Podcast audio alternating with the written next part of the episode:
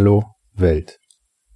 In der letzten Episode dachte ich noch, es wäre einmalig, dass Jürgen das Zepter für Feeddive, den Podcast-Podcast mit Tiefgang aus der Hand gibt. Jetzt hört ihr, so einmalig war das gar nicht. Und wenn sich Jürgen nicht am Ende noch selbst reinschneidet, hört ihr heute eine Weltpremiere. Die erste Feeddive-Episode ohne Jürgen. Der hat sich nämlich in den wohlverdienten Urlaub verabschiedet und mir beim Gehen noch schnell das Thema für die heutige Episode rübergerufen. Begriffe, die alle Podcastenden kennen sollten, einfach und charmant erklärt. Einfach würde ich vielleicht noch alleine schaffen, aber für charmant habe ich mir doch lieber jemanden gesucht, der nicht nur charmant, sondern auch ein personifiziertes Lexikon rund ums Podcasten ist. Heute mit dabei ist Ben, Mitbegründer und CTO von Podigy. Zudem ist er schon eine Ewigkeit in der Podcast-Szene aktiv. Ich würde ihn daher sogar als CTO des Podcastings bezeichnen. Es ist mir eine große Ehre und Freude, dass er meine Einladung angenommen hat. Für die, die mich noch nicht kennen, ich bin Marcel, Softwareentwickler bei Podigy. Dann hören wir doch mal, welche Begriffe es rund ums Podcasten überhaupt gibt und natürlich, was diese bedeuten.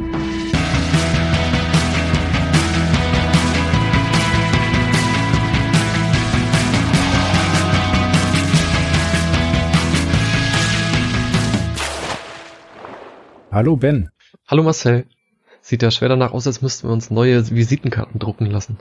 Du, du bist Softwareentwickler und äh, Podcast-Host und nicht anscheinend äh, CTO der Podcasts oder so. Meinst du, Jürgen ist länger im Urlaub? Mal gucken, vielleicht, vielleicht machst du das ja so gut, dass, äh, dass du befördert wirst oder was auch immer man wird, wenn man Podcast-Host wird. Ich arbeite dran, ich gebe mir Mühe. Ja, danke für deine Zeit und äh, es freut mich sehr, dich heute zu hören. Äh, ich würde dich natürlich lieber sehen, aber ähm, hören muss dann reichen für den Anfang. Ähm, Bevor es losgeht, vielleicht mal die Spielregeln für heute. Mhm. Ähm, ich werde dich ganz viele Begriffe fragen oder über Begriffe ausquetschen, äh, die du mir dann möglichst einfach erklären sollst oder darfst. Und für alle Fachbegriffe, die du bei deiner Erklärung verwendest, äh, habe ich hier ein großes weißes Blatt. Die schreibe ich da auf und werde dich dann am Ende nochmal über diese Begriffe ausfragen. Also bist du quasi verantwortlich dafür, wie lang die Folge heute wird. Es wird also eine unendlich lange Folge. Ich, ich hoffe nicht. Ich hoffe nicht. Wir haben beim letzten Mal schon äh, sehr lange aufgezeichnet. Äh, ich denke, wir schaffen das heute ein wenig kürzer. Gut, fangen wir an mit dem ersten Begriff. Sieht gut aus, ja. Podcast. Was ist denn ein Podcast? Erklär doch mal mit deinen Worten, was du unter einem Podcast verstehst. Direkt die einfachen Fragen zum Start. Genau.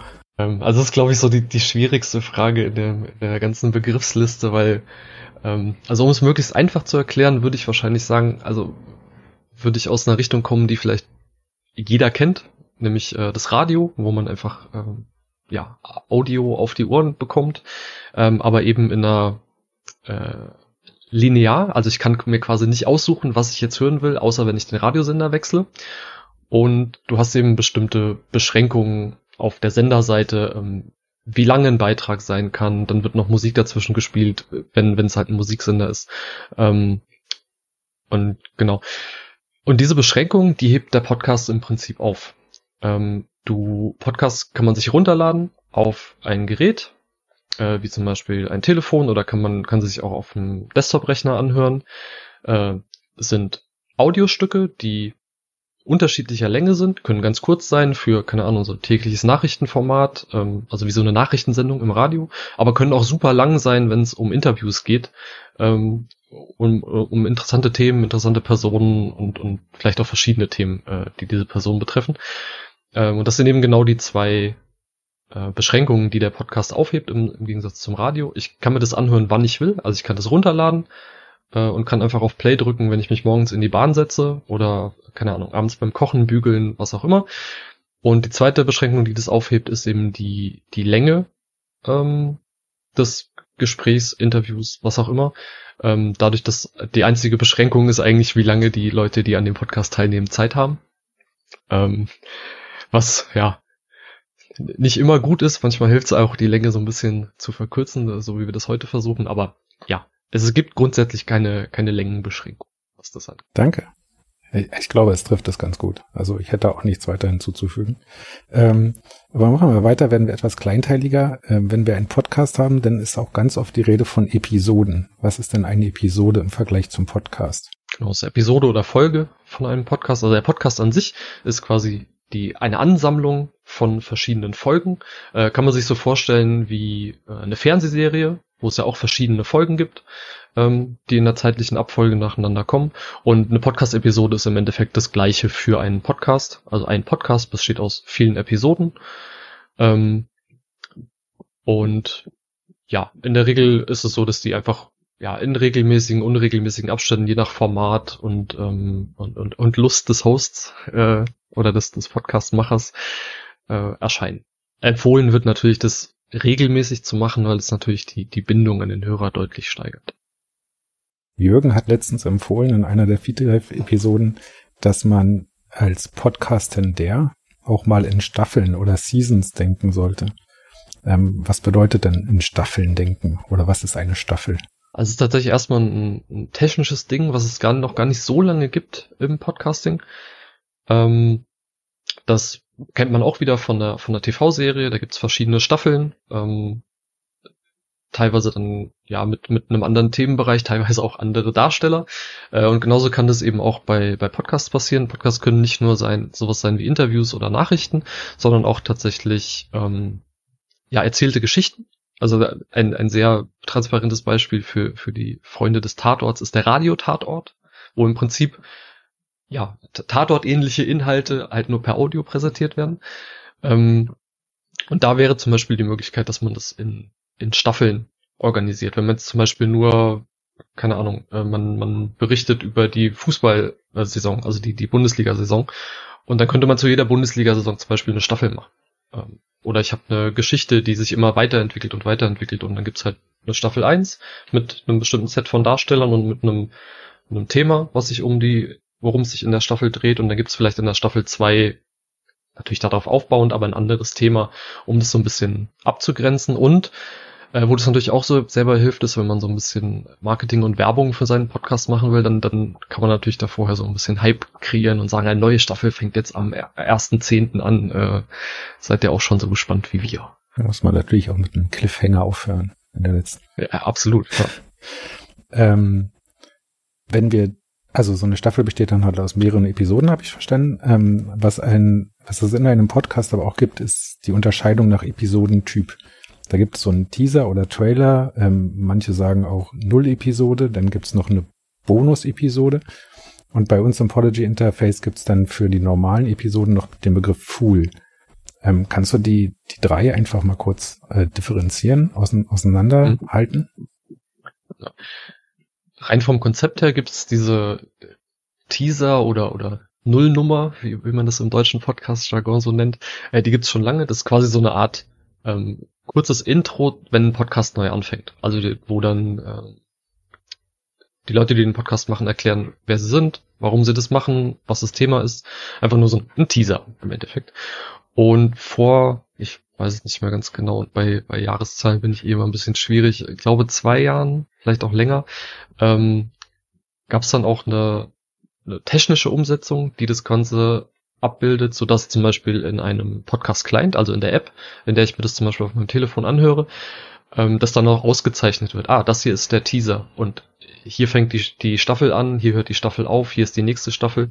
Ja, wenn man sich halt zum Beispiel Inhalte anhören will, die jetzt nicht tagesgebunden sind, wie Nachrichten, ähm, dass man da auch später einfach noch reinspringen kann und einfach sich zurechtfindet.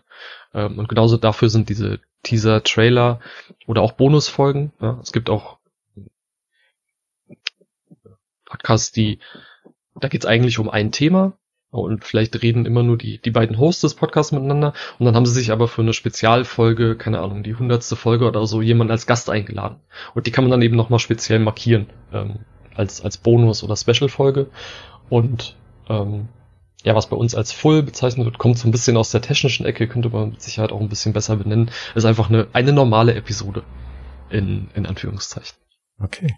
Vielleicht sollten wir dieses äh, Teaser- oder Trailer-Ding auch mal machen, dann spare ich mir meine Intros. Nee, das ist äh, am Anfang vom Podcast, also am Anfang der Episode, nicht Podcast, äh, sollte man schon auch kurz nochmal sagen, wer man ist, weil es kommen ja immer wieder Leute dazu und springen halt vielleicht gerade irgendwo mitten, ähm, mitten rein in den, in den Katalog der Folgen. Und dann, deswegen ist es immer gut, sowohl am Anfang äh, zu sagen, ja, kurz, natürlich kurz, äh, zu sagen, wer man ist, wer teilnimmt und worum es in der Folge und vielleicht auch ganz kurz, worum es in dem Podcast geht, was bei uns mit dem Podcast-Untertitel vielleicht schon so ein bisschen erledigt ist und auch am Ende dann vielleicht nochmal erwähnt, ähm, wo man das Ganze abonnieren kann und ob man vielleicht irgendwie äh, Reviews haben möchte oder sonst oder Feedback auf irgendwelchen Kanälen. Ja, es bietet sich auf jeden Fall immer in jeder Folge an, definitiv. Weil man kann nicht davon ausgehen, dass jeder Hörer die den Podcast ähm, von Folge 1 anhört. Macht auch in vielen, äh, an vielen Stellen gar keinen Sinn. Also wenn ich jetzt so einen Nachrichtenpodcast habe, ähm, was interessieren mich die Nachrichten von vor zwei Jahren? Außer ich bin irgendwie Historiker. Ja, guter Punkt. Nicht immer vorne anfangen. Äh, du hast gerade gesagt, man kann dann, oder äh, es gibt Leute, die inmitten einer, einer Staffel oder inmitten eines Podcasts einsteigen. Ähm, einsteigen ist ein gutes Thema. Ich glaube, damit hängen auch die Kapitelmarken zusammen. Absolutes Überleitungsfeuerwerk hier. Ähm, ähm, genau, Kapitelmarken sind, äh, ja, wie der Name schon sagt, in einem Buch gibt's Kapitel. Ähm, die sind meistens dazu da, damit ich weiß, wo ich war. Und in einem Podcast ist es ähnlich. Ähm, ich kann einen, eine Podcast-Folge, eine Episode, in kleinere Teile unterteilen. Wenn ich zum Beispiel irgendwie Rubriken habe, wenn ich einen Sportpodcast habe und, und rede über Leichtathletik und Tennis und Basketball, dann kann ich für jedes von diesen Themen ähm, eine Kapitelmarke setzen und leider nicht in allen Podcast-Apps ähm, sieht man dann eben eine Liste mit diesen Kapiteln und kann jetzt zum Beispiel für diesen fiktiven Sport-Podcast, den ich mir gerade ausgedacht habe. Ich interessiere mich halt nur für Tennis und Basketball und dann kann ich eben diesen Leichtathletik-Teil super einfach überspringen, indem ich einfach auf Tennis oder Basketball drücke und springe dann genau zu dem Punkt in der Folge, äh, wo es darum geht. Ähm, an jedem Podcast, nein, an jeder Episode ähm, gibt es zwei Felder. Das eine heißt Beschreibung oder English Description und das andere heißt Show Notes. Ähm, warum haben wir denn zwei Felder an der Episode? Mhm. Die Description oder die Beschreibung gibt es tatsächlich auch am Podcast. Ähm, da wird empfohlen, dass es einfach eine, eine kurze Beschreibung des Podcasts, also im Prinzip das, was man vielleicht auch am Anfang jeder Folge macht, äh, einfach nur in einem, in einem Absatz beschreiben, vielleicht wer nimmt teil, was ist das Thema und vielleicht halt irgendwas, um dem potenziellen Hörer zu sagen, darum geht's und darum solltest du diesen Podcast hören. Ähm, das ist wichtig, weil diese Description ist neben dem Cover und dem Titel des Podcasts und dann auch der Episode eigentlich so das erste, was der Hörer in den Apps oder auf einer Webseite zu sehen bekommt. Ja, also da, da willst du eigentlich kurz prägnant erklären, worum geht's in diesem Podcast oder in der konkreten Folge, äh, um, um den potenziellen Hörer auch dazu kriegen, dass er auf Play drückt. Äh, die Show Notes dagegen, die sind tatsächlich eher was für entweder während dem, des Hörens oder danach. Ähm, da kann ich zum Beispiel, wenn ich, keine Ahnung, ich habe über eine Webseite gesprochen und will einfach nur den den Link vorlesen im Podcast ist immer extrem gut, äh, vor allen Dingen, wenn es dann irgendwie äh, ja englischsprachige Domainnamen sind, dann will man die irgendwie noch buchstabieren. Äh, stattdessen kann man die einfach in diese Show Notes schreiben, die in eigentlich allen gängigen Podcast-Apps ähm, als Zusatzinformation angezeigt werden. Und da kann ich eben diesen Link oder was ist ich, ich habe einen Gast gehabt und der hat ein Instagram-Profil ähm, oder wir haben über über einen bestimmten Fachbegriff be gesprochen und wollen den Wikipedia-Link dazu nochmal ähm, einfach verfügbar machen. Und dafür ist es da, die Shownotes sind halt eben eine, ja, eine Textentsprechung von der, der Podcast-Episode. Ja, dass ich als, als Hörer einfach hingehen kann und sagen kann, okay, ja, die haben über das und das gesprochen, da klicke ich jetzt nochmal hier auf den Link oder äh, gehe auf das Instagram-Profil und folge dann vielleicht der, der interessanten Person, die sie da interviewt haben. Ähm, ist auch deutlich länger, also kann und sollte vielleicht auch deutlich länger sein als die Beschreibung äh, und kann halt eben mehr, mehr Daten enthalten. Die Beschreibung soll wirklich nur ja, ein, zwei Absätze reiner Text sein ähm, und die Shownotes, da ist dann mehr, kann man sich ein bisschen mehr kreativ austoben. Ja, das Gute bei uns ist, Jürgen muss weiterhin die Shownotes schreiben und sich alle Links raussuchen von irgendwelchen Sachen, die ich immer erwähne oder er oder du jetzt. Aber das ist natürlich viel einfacher, wenn man mit einem Schirmchen Getränk am Strand liegt. das, du hast gerade gesagt, die Description gibt's am Podcast und eine Episode. Für Coverbilder ist das ja das gleiche. Also erstmal, was ist ein Cover und warum haben wir auch da zwei? Genau, das Cover ist, ja, Cover, der Begriff, der kommt, glaube ich, aus der Musik. Also ich habe ein Albumcover oder ein CD-Cover. Ähm, also das, was ich sehe, wenn ich mir so eine CD früher aus dem Regal genommen habe, heute macht man das ja nicht mehr so oft. Äh, aber auch ähm, auf den verschiedenen Musikstreaming-Diensten ist ja das Cover ähm, schon ein wichtiges Ding und wird auch viel Arbeit reingesteckt, designmäßig. Und gleiches gilt auch beim Podcast. Ähm, für den Hörer oder für, für mich als Hörer ist so ein Podcast-Cover extrem wichtig, weil ich habe, keine Ahnung, 10, 15 Podcasts abonniert. Und wenn ich durch die Liste durchscrolle, dann orientiere ich mich eigentlich meistens nach den Covern, weil da hast du dann irgendwie eine bestimmte Farbe, nach der du suchst und guck halt nicht auf die Texte, weil es schneller geht. Ähm, und genauso funktioniert es auch, wenn ich jetzt zum Beispiel neue Podcasts suche. Ähm, da fallen mir vielleicht auch die auf, die ein schönes Cover haben oder ein auffälliges Cover haben. Ja? Also ähm, deswegen ist, ist, so ein Cover extrem wichtig. Im Endeffekt ist ein Bild, falls ich das noch nicht erwähnt haben sollte. Ähm, was bestimmte Anforderungen haben muss, muss zum Beispiel quadratisch sein und eine bestimmte Größe haben, also in, in Pixeln, um den technischen Begriff an der Stelle zu verwenden.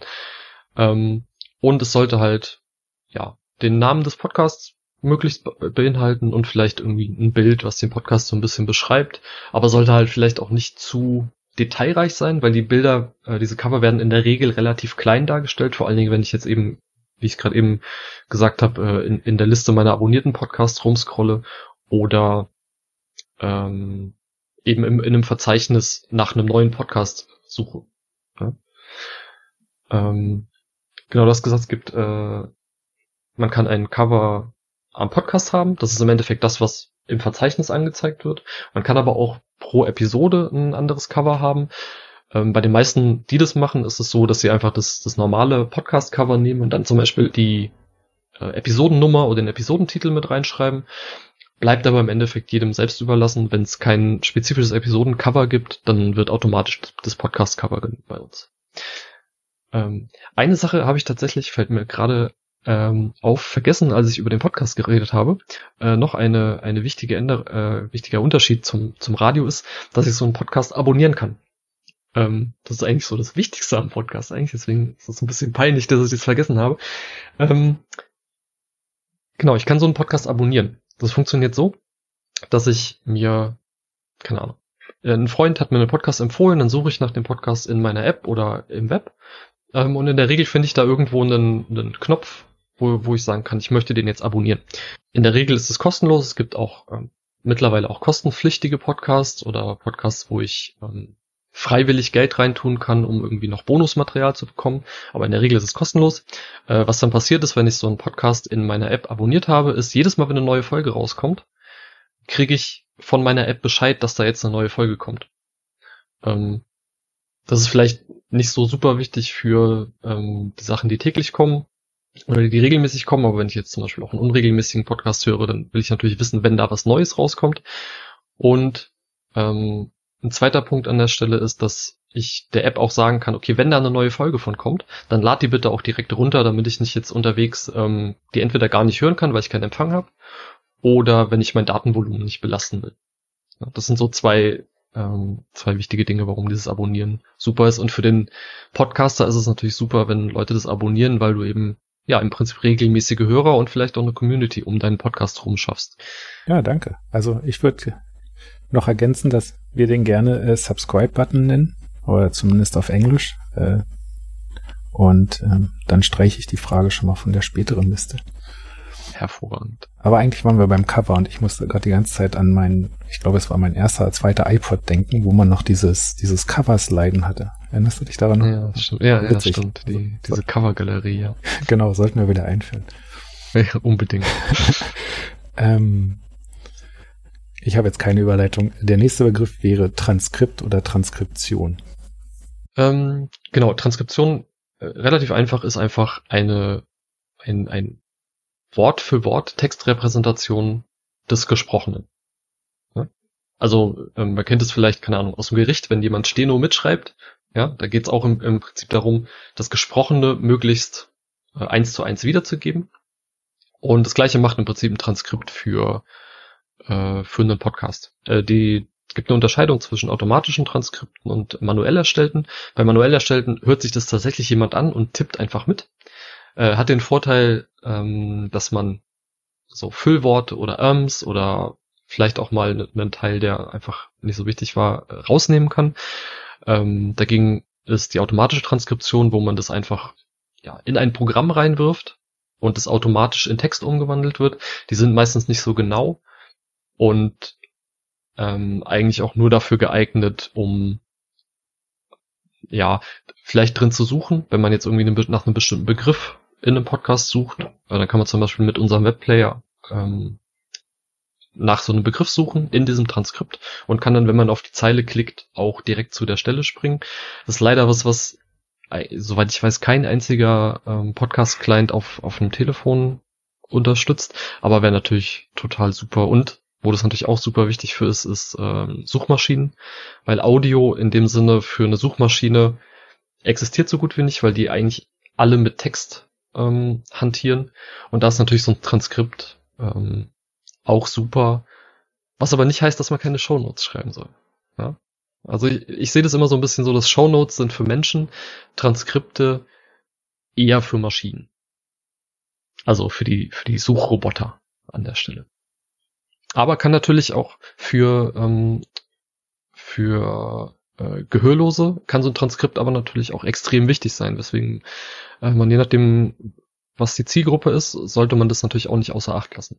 Genau, und wenn man mit der automatischen Transkription nicht einverstanden ist, dann kann man die natürlich auch nochmal überarbeiten. Also ich sehe das immer als recht gute Basis für das eigene Transkript, sodass man nicht jedes Wort als selber tippen muss, aber das stimmt schon, gerade wenn ähm, unterschiedliche Sprachen in, äh, innerhalb einer Podcast-Episode verwendet werden, ist das mit dem Transkript immer ein bisschen schwieriger. Ja, das, ja, bis unmöglich, würde ich fast sagen. Genau. Also da ist es halt so, dass die manuelle Transkription, dadurch, dass halt ähm, händische Arbeit mit drin ist, ist dann deutlich teurer als ein automatisches Transkript. Deswegen machen das viele so, dass sie sich quasi ein automatisches Transkript generieren lassen und dann einfach selber drüber gehen und ähm, die Fehler ausbessern.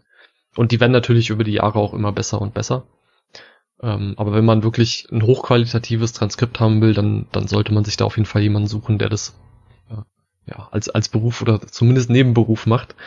Ähm, weil die da auch nochmal so ein bisschen mehr rauskitzeln können, was tatsächliche Lesbarkeit angeht. Ja, so ein Transkript, wenn das automatische Transkript von einer Unterhaltung, wie wir sie jetzt gerade führen, das ist furchtbar zu lesen. Es ist wirklich, ich, ich ja, kann das überhaupt nicht beschreiben, wie, wie, wie komisch das ist, eine Unterhaltung zu lesen. Ja, wenn wir jetzt unterhalten, fällt uns das nicht auf, aber wir benutzen so viele Füllworte und, und Sätze sind manchmal irgendwie komisch, die dann nur aus dem aus dem Gesprächskontext oder wie man sie sagt, Sinn ergeben. Aber geschrieben ist es äh, haarsträubend bis witzig. Du willst also sagen, äh, wir, wir reden viel, aber wir sagen nichts. Habe ich verstanden. Ja, ja. Ich hab, äh, eine kleine Anekdote habe ich tatsächlich noch, als wir unseren ersten Podcast gestartet haben, äh, die Polyg Podcast News. Da hatten wir äh, da haben wir natürlich auch automatisch Transkripte mit ähm, produzieren lassen und hatten für die erste Folge, wir reden halt in Deutsch und hatten aber aus Versehen ähm, die Sprache für das Transkript auf Englisch gestellt. Das war extrem witzig. Ähm, ich erkläre jetzt mal einen Begriff für dich. Du hast nämlich gerade gesagt Suchmaschinen. Ähm, ich glaube, du wolltest da auf so einfache Dinge wie Google oder so hinaus ähm, oder Bing von Microsoft, genau. In dem Kontext äh, und in Verbindung mit Podcasts wird da ganz oft über Metadaten gesprochen. Was sind denn Metadaten? Mhm.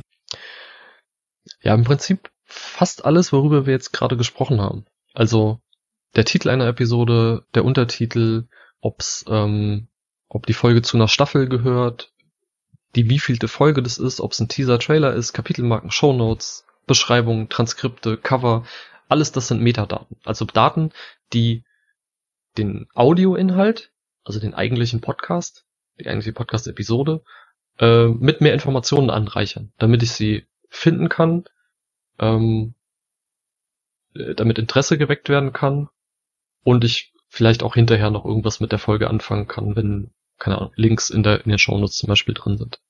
Oder wenn ich später nochmal in, in eine Folge zurückspringen will, weil da ein Thema war, was ich irgendwann nochmal brauche. Und dann sind natürlich so Sachen wie Kapitelmarken und ein Transkript extrem hilfreich, weil ich nicht die komplette Folge nochmal hören muss, sondern kann vielleicht genau dahin springen, äh, zu der Information, die ich haben will und brauche.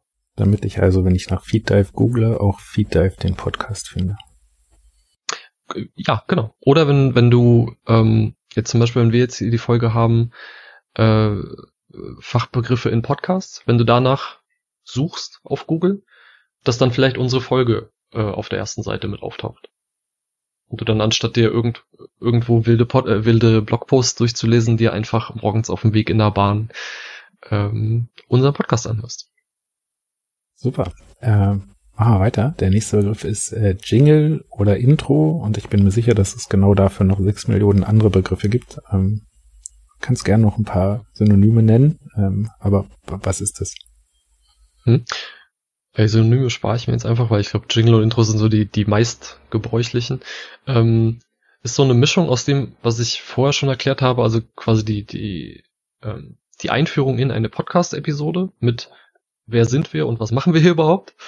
Ähm, und dann meistens gibt's danach nochmal irgendwie so ein, so ein kurzes Musikstück oder ja, G Geräusche, die den Podcast irgendwie äh, identifizieren. Ja, wenn ich einen Podcast höre und ähm, oder wenn ich, wenn ich, ich habe eine Playlist, ja, in meinem Podcast, wie gesagt, ich habe so, keine Ahnung, 10, 15 Podcasts abonniert. Und wenn da neue Folgen rauskommen, dann landen die automatisch in meiner Playlist, also in, den, in der Liste, was nächstes, als nächstes abgespielt wird. Und die habe ich natürlich nicht im Kopf. Ja, sprich, wenn da eine Folge fertig ist und äh, die nächste Folge anfängt, dann ist so ein Audio-Jingle, also so ein, so ein kurzes Musikstück für mich, der, der erstens der Hinweis, da fängt jetzt eine neue Folge an und in der Regel weiß ich auch sofort, welche Folge das ist nach den ersten drei Noten. Oder welche, welcher Podcast das ist nach den ersten drei Noten. Also auch nicht zu unterschätzen an der Stelle. Wenn ich meinen Podcast habe, dann ähm, wird oft empfohlen, dass ich dazu noch einen Blog habe wofür, wofür brauche ich den Blog? Also ich glaube, was ein Blog selbst ist, das wissen inzwischen die meisten Menschen, aber wofür brauche ich denn den Blog dann noch? Genau. Ähm, Blog oder Webseite ist extrem wichtig für Auffindbarkeit. Ja? Also wie gesagt, Audio selbst ist von Suchmaschinen nur schwer zu erfassen. Deswegen ist eine, eine Textrepräsentation von so einem Podcast äh, immer noch extrem wichtig und so eine Webseite ähm, bietet sich da einfach an, weil das ist das, womit die, äh, die Suchmaschinen sich gut auskennen. Und ähm, zweiter Punkt ist, dass so eine Webseite läuft meistens unter einer, einem eigenen Domainnamen, ja, den, den ich selber unter Kontrolle habe. Und wenn ich mir tatsächlich irgendwie eine Hörerschaft und eine Community aufbauen will, dann ist es extrem wichtig, so eine Anlaufstelle zu haben, wo ich Leute hinschicken kann, wo ich sagen kann, hier, wenn du, wenn du Feedback hast, dann schick eine E-Mail an äh, ich at meintollerpodcast.de oder schreib was in die Kommentare. Ähm, oder wenn ich halt tatsächlich den, den Podcast als ähm, professionelles Medium benutze, um zum Beispiel, äh, keine Ahnung, ich gebe Workshops zu einem bestimmten Thema und will die Leute dazu animieren, diese Workshops zu buchen, dann kann ich zum Beispiel einen kostenlosen Podcast veröffentlichen, wo ich die Themen anreiße oder vielleicht auch in, im Detail über die Themen spreche und Interesse wecke, eben meine Dienste in Anspruch zu nehmen, um das vielleicht einer ganzen Firma oder ähm, ja einer, einer Gruppe von Leuten näher zu bringen. Ähm, und da ist es extrem wichtig, eine Webseite zu haben, weil äh, Facebook und Twitter dahingestellt, die Webseite ist immer noch das, wo die das einfachste Medium, was mit dir in Verbindung gebracht werden kann und was dir gehört. Ja, wenn ich eine Facebook-Seite habe und Facebook sagt hier, deine, deine Seite entspricht nicht mehr den, äh, den Standardrichtlinien und stellt mir die Seite ab, dann verliere ich die Community, die auf dieser Seite stattfindet. Wenn ich aber meine eigene habe, ähm, kann mir das viel schwerer passieren. Kann natürlich immer noch passieren, wenn ich äh, richtig Mist baue, aber es ist halt viel, viel schwerer. Ähm, und, was man natürlich auch sagen muss, es gibt immer noch eine große Menge an Hörern, die Podcasts im Web hören. Sprich, die gehen auf eine Webseite und drücken auf dieser Webseite im Webplayer auf Play. Und gerade ähm, zu Anfang und auch immer noch ähm, in der in der Corona-Phase nenne ich sie jetzt mal, ähm, hat genau diese Hörform extrem extrem zugenommen. Ja, weil die Leute natürlich nicht mehr morgens ähm, irgendwie mit der Bahn oder mit dem Auto zur Arbeit gefahren sind, sondern irgendwie zu Hause saßen und wahrscheinlich am Rechner gearbeitet haben. Aber zu Hause ist es natürlich viel einfacher, dann mal bei einem Podcast auf Play zu drücken und den, den laut abzuspielen als im Büro. Ja, wo du dann vielleicht äh, deine, deine Kollegen störst oder äh, dein Chef nicht wissen soll, dass du während der Arbeit Podcast hörst. Was ich natürlich auf keinen Fall empfehlen möchte. Verstehe. Ähm, du hast gerade gesagt, so ein Blog hat eine Domain. Also Domain ist sowas wie www.podigy.com. Ne? Bei Podigy selbst bekommt man aber eine Subdomain. Was heißt denn Subdomain? Mhm. Ähm, äh, die meisten kennen wahrscheinlich, wenn sie eine, auf eine Webseite gehen, dass es www.podigy.com ist und www. oder www ist eben so eine Subdomain. Ja? Also die Hauptdomain ist podigy.com, die gehört uns und wir können eben auf verschiedenen Subdomains verschiedene Unterrubriken ähm, oder bei uns ist es zum Beispiel so, www.podigy.com geht auf unsere, auf unsere Marketing-Webseite. Äh, app.podigy.com geht aber zum Beispiel auf das Interface, wo unsere Podcaster ähm, ihre Podcasts pflegen. Ja? Ich kann damit im Prinzip Leute zu bestimmten Bereichen, zum Beispiel meiner Firma schicken. Oder wenn ich äh, eine Podcast betreibe, dann kann ich zum Beispiel www.meintollerpodcast.de, da liegt die normale Webseite und wenn ich aber nochmal einen speziellen Link nur für den Podcast, für die Podcast-Inhalte haben will, dann mache ich podcast.meinetolleseite.de. Ja? Ähm, und bei uns ist es eben so, dadurch, dass halt nicht jeder seine eigene Domain hat, weil ja, da muss man sich tatsächlich auch ein bisschen auskennen, das ist ein bisschen ein technisches Thema, äh, kostet auch ein bisschen Geld. Ähm, es sind aber, keine Ahnung, ich glaube 10 Euro im Jahr oder so, irgendwie so in der Kante, äh, manchmal auch weniger. Ähm, aber um überhaupt erstmal loslegen zu können, bieten wir quasi, wir haben äh, noch neben unserer podigy.com Domain noch eine zweite Domain namens äh, podigy.io. Und damit die Leute, wie gesagt, erstmal loslegen können, ähm, kriegst du standardmäßig, wenn du einen Podcast bei uns veröffentlichst, eine Subdomain von diesem podigy.io. Das wäre dann zum Beispiel, keine Ahnung, mein toller Podcast.podigy.io. Wenn du aber möchtest, kannst du auch eine eigene Domain hast, kannst du die auch ähm, bei uns aufschalten lassen, sodass du nicht unsere verwenden musst, sondern eben, wie gesagt, deine eigene benutzt. Man kann auch auf feed-dive.podigy.io gehen, wenn man möchte. Genau. Gut, wir haben jetzt über Blog, Domain und Subdomain gesprochen. Es gibt noch so ein Feld, das heißt Redirects. Ähm, wofür brauche ich die denn? Er hat im Prinzip auch ähm, so halb entfernt mit, mit dem Thema Domain, Subdomain zu tun. Ähm, Podcast-Hosts wie Podigy ähm, gibt es ein paar. Oder es gibt auch Leute, die ihren Podcast selbst hosten mit, mit WordPress oder sonst irgendwas. Ähm, und um den Leuten zu ermöglichen, zwischen den Diensten oder ihrem eigenen Hosting und einem Dienst oder einem Dienst und ihrem eigenen Hosting ähm, zu wechseln, ja, also wenn ich jetzt zum Beispiel, ich habe mit einem kleinen Podcast angefangen, habe den äh, eine ganze Weile lang selbst gehostet und jetzt ist der aber extrem populär und mein Hosting-Provider, also der, der, der diese Webseite für mich betreibt, ähm, sagt hier, dir, das, du, du machst da zu viel, ja, das du hast zu viele Hörer, ähm, mit dem Preispaket geht es nicht mehr. Und dann kannst du dir zum Beispiel überlegen, zu einem Podcast-Hoster wie uns zu wechseln. Ähm, und um das reibungslos für deine Hörer hauptsächlich hinzukriegen, gibt es sogenannte Redirects oder auf Deutsch Umleitungen. Ja? Ähm, wenn ich einen Podcast abonniere, dann abonniere ich den auf einer bestimmten Adresse. Ja? Die ist, besteht aus dieser Domain-Subdomain, was wir eben erklärt haben, und dann noch ein bisschen was dahinter, was aber eigentlich irrelevant ist. Ja? Wenn ich irgendwo umziehe, wird sich diese Adresse in 99% der Fälle ändern. Sprich, wenn jemand meinen Podcast abonniert hat unter der alten Adresse, muss der irgendwie rauskriegen, ähm, oh, der hat die Adresse gewechselt und der, die, die App, mit der ich höre, die muss jetzt ähm, die Inhalte von woanders laden. Und genau dafür gibt es so eine Umleitung, äh, damit das einfach komplett automatisch passiert. Sprich, bei meinem alten Anbieter oder in meinem WordPress oder was auch immer, lege ich so eine Umleitung an und sage, alle Zugriffe, die auf diese Adresse stattfinden, leite die bitte zu dieser neuen Adresse um. Ja? Und Gott sei Dank ist es so, dass ähm, so, also alle Podcast-Apps, die ich kenne und auch die Podcast-Verzeichnisse, über die wir später, glaube ich, auch noch kurz ähm, reden werden, dass die das automatisch mitbekommen und das automatisch für den Hörer ändern, ohne dass der davon irgendwas mitkriegt. Außer du sagst es in deinem Podcast, was ja manche machen, manche machen es nicht. Es ist aber aus technischer Sicht ist es nicht nötig, weil diese diese Umleitungen eben genau diesen Fall abfangen. Okay, ich würde mal so ein bisschen in den Themenbereich wechseln, in den Themenbereich Podcast hören. Also ähm, was muss ich meinen Nutzern zur Verfügung stellen, damit sie einen Podcast hören können? Mhm. Ähm, du hast zwar gerade den Podcatcher schon erwähnt, aber ich würde lieber mit dem Webplayer erstmal anfangen, weil ich glaube, das ist das, was wir schon vorher im Bereich Blog ähm, öfter erwähnt haben. Was ist der Webplayer? Genau, wenn ich auf eine Webseite gehe von einem Podcast oder ja, von, auf eine Webseite gehe, die einen Podcast anbietet, dann will ich mir den, falls ich den noch nicht irgendwie abonniert habe und nur da bin, um mir irgendwie Zusatzinformationen zu holen, will ich mir den vielleicht mal anhören. Ja, Probe anhören, bevor ich ihn abonniere oder weil ich eben meine Podcasts auf dem Desktop konsumiere, äh, gehe ich da regelmäßig hin und mache das. Ähm, deswegen brauche ich auf der Seite natürlich irgendwas, wo ich den Podcast abspielen kann. Und da kommt eben dieser ominöse Webplayer ins Spiel. Ähm, der macht im Endeffekt nichts anderes als die Informationen, die Metadaten, über die wir vorher gesprochen haben.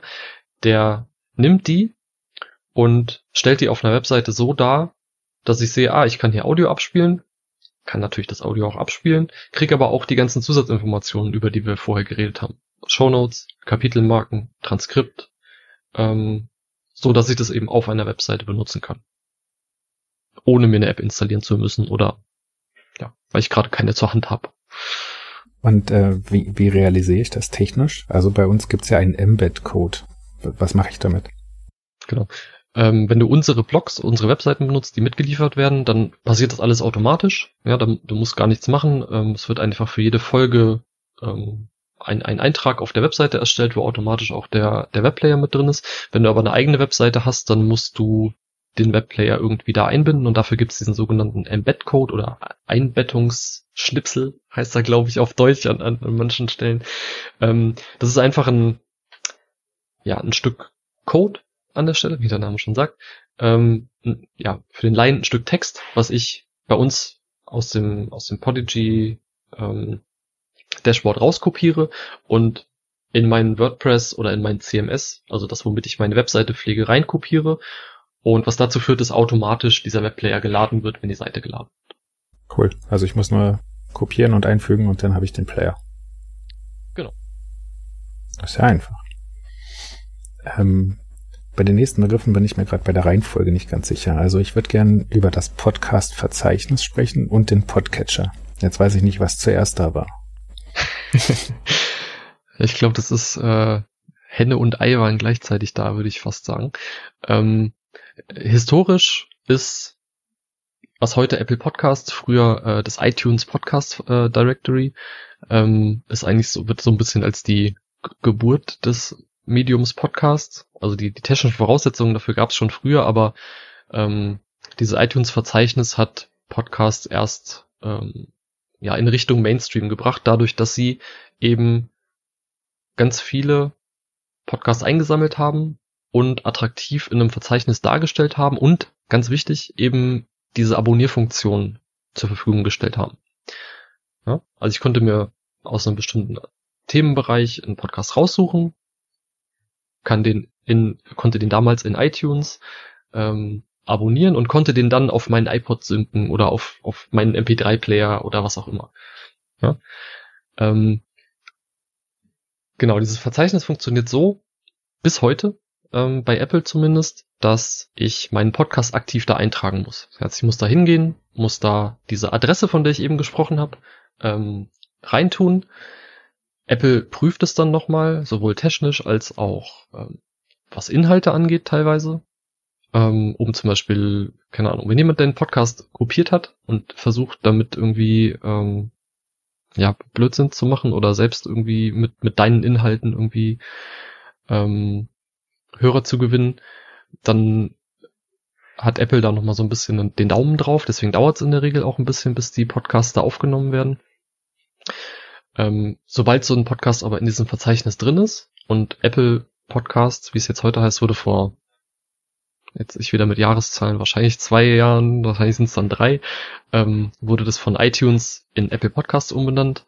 Ähm, hauptsächlich dadurch, dass Apple Podcasts auch als App auf, I auf iPhones vorinstalliert wurde und man das halt so ein bisschen, ähm, ja, das, die Benamung vereinheitlichen wollte.